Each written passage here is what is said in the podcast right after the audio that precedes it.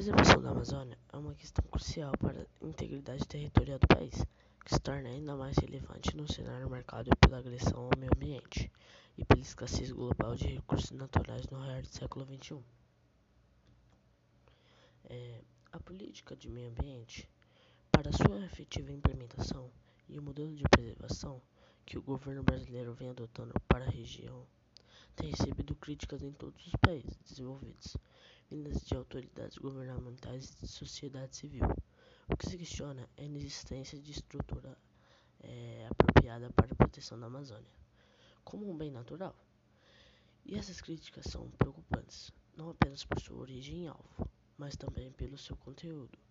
pois sugerem modificações que ferem a soberania e integridade territorial do Brasil. Hum. Com base numa pesquisa bibliográfica,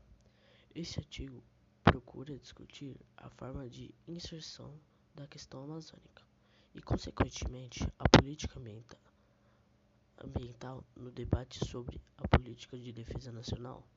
uma vez que os problemas dessa região envolvem aspectos pertinentes tanto à política de meio ambiente quanto à de defesa, o que se pretende aqui é discutir a necessidade de adoção de um modelo de preservação do ecossistema da Amazônia, que conte com a maior apoio das Forças Armadas.